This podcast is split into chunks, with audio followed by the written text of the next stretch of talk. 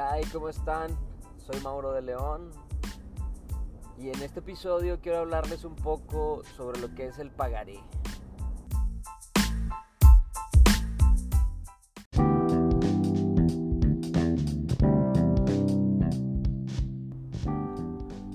Pues bien, comencemos. El pagaré es famoso porque mucha gente comenta que que no hay que firmar pagarés en blanco, que tenemos que tener cuidado. Y yo creo que es justo, tiene, está justificado, yo creo que esa es la palabra más importante.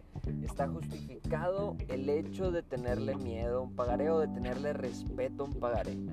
Si ya pediste dinero prestado y te vas a comprometer a pagarlo, no hay mejor manera de hacerlo que con un pagaré.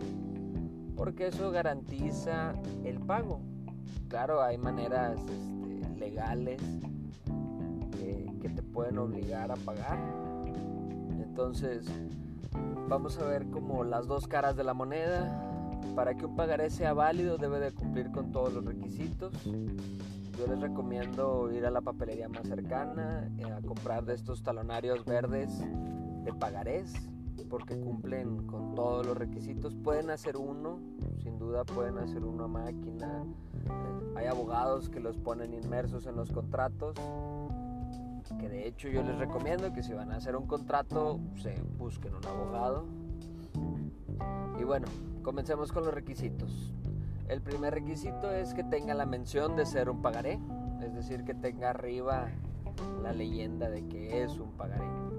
Que tenga la fecha, la fecha en la que se suscribe y la fecha en la que se va a vencer. Si la fecha en la que se va a vencer no se acuerda o no se pone, no hay ningún problema, pero se sobreentiende que en el momento en el que se presente es cuando se vence el pago. Y es importante que tengan también el porcentaje de interés moratorio, es decir, el interés que se va a generar una vez que se haya vencido la deuda si este no se pactó, un juzgador puede delimitarlo, también puede bajarlo en el caso de que el juzgador piense que es usura, es decir, que están ahí como abusando un poco de, la deuda, del cobro, como un cobro indebido. Y el juzgador es el juez, no sé si haya existido alguna duda en ese sentido, pero no quiero dejar cabos sueltos. También es importante el lugar, el lugar donde se suscribe el pagaré, puesto que ahí es donde vamos a cobrarlo. Y bueno, eh, si hay un aval, es importante también la firma, no se puede eh, dejar sin firmar y tampoco se pueden firmar en blanco. Si bien es cierto, anteriormente la Suprema Corte decía que o mencionaba que, que no, no podía ser que firmaras un pagaré en blanco y dejaba eh, como subsistente la deuda. Hablaba sobre que si tú firmabas un pagaré, tú estabas consciente de que se debía alguna cantidad y pues que el tenedor o quien tenía el, el, pagaré pues podía hacer uso de él sin problema o bueno le podía poner la cantidad que él quisiera Ahora no, ahora ya hubo una contradicción de tesis, pueden buscarla ahí en la Suprema Corte de Justicia de la Nación. Inclusive más adelante y en las redes les voy a poner este, los links por si quieren leerla completa la tesis, si hay algún abogado que quiera decir, no, pues es que yo pienso, yo hago, yo digo, bueno, ahí está. Este, lo que maneja la Suprema Corte. Lo que maneja en ese sentido de los pagares en blanco es que uno de los requisitos es el monto, es el monto exacto del que se te está prestando, de lo que, lo que es la operación en particular. Y bueno, en otro sentido, el, pagaré tiene aparejada ejecución, que esto quiere decir que vale por sí solo, o sea, el pagaré como tal es eh, válido en un juzgado. Eh, ¿A qué voy con esto? A que si en un contrato, como mencioné anteriormente, está inmerso un pagaré, porque yo me comprometí a pagarlo, quien, quien tiene el contrato del tenedor puede recortar el pagaré y hacerlo válido, solamente el pagaré. No importa si, si, fue por una operación.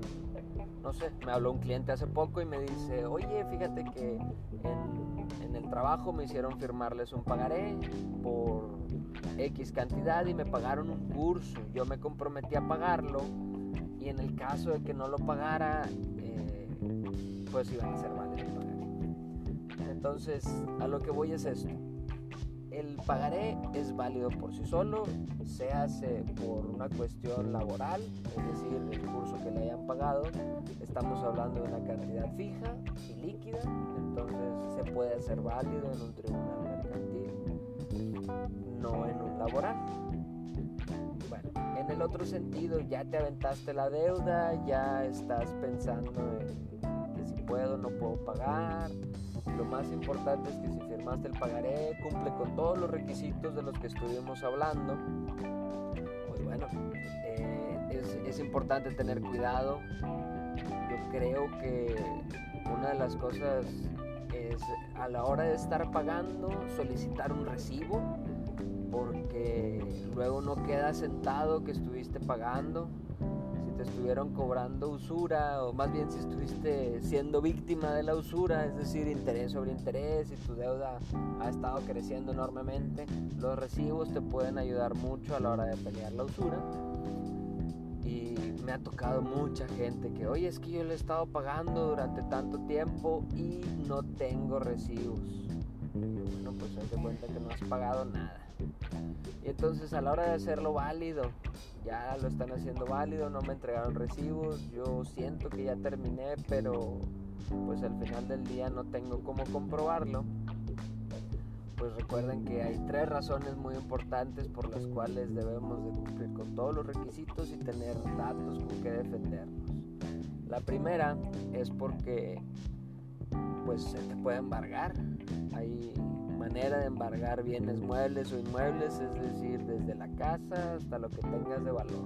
Si es cierto, si bien es cierto, que existen cosas que no son embargables, no son este, materia de embargo, pero son muy contadas. Estamos hablando de las cosas que son indispensables para vivir, como la cocina o la cama. Hay ciertas cosas que, que necesitamos, pero pues aún así nos pueden quitar la sala o nos pueden quitar la televisión. Hay cosas que... Y además es una molestia. Porque luego después la segunda razón, pues es que son sujetos de remate todo lo que se embarga. Imagínense que por una deuda de 10 mil pesos para garantizar la deuda se remató su casa, y obviamente el juzgador no dice le voy a pagar el valor total de tu casa a quien le debes, pero sí le pago lo que le debes y el resto te lo entrego. Ya, pues lo que son peras y son manzanas te llevaron a un remate judicial tu casa o el carro, lo que fuese, y entonces ahí pues ya, ya perdiste un poco por una deuda relativamente insignificante que pudiste haber liquidado en su momento. Y la tercera y para mí la más importante es que el salario es sujeto de embargo.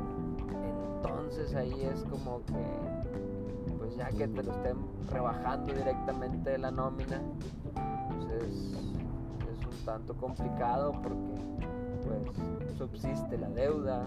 Eh, es por medio del IMSS que te están descontando. Entonces, si tú dices, no, pues es que ahorita me salgo del trabajo y me voy a otro trabajo, pues bueno, no, puede ser así. Al final del día se va a terminar pagando la deuda.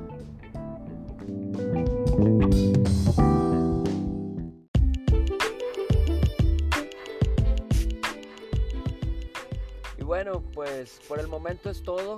Quiero agradecer de antemano a Pipe Medina, que fue quien, quien me solicitó hablar, por el, hablar del pagaré. Entonces, mi buen Pipe, espero que haya quedado claro y trate de abarcar los puntos más importantes. Si hay alguna duda, aún así, pues mándamela por ahí por, por por las redes sociales, que fue la manera en la que nos mandó su duda. Y si no, pues bueno, está el correo contacto arroba gpodeleon.com y cualquiera de las redes, tanto personales como el grupo. Espero sigan escuchándonos, estamos al pendiente de todos sus mensajes, todos sus comentarios son bien recibidos, sean buenos, sean malos. Si son malos, son críticas constructivas y pues es para seguir mejorando esto. Eh, disculpen un poco que se haya extendido, pero pues traté de ser lo más, lo más claro. Saludos y éxito.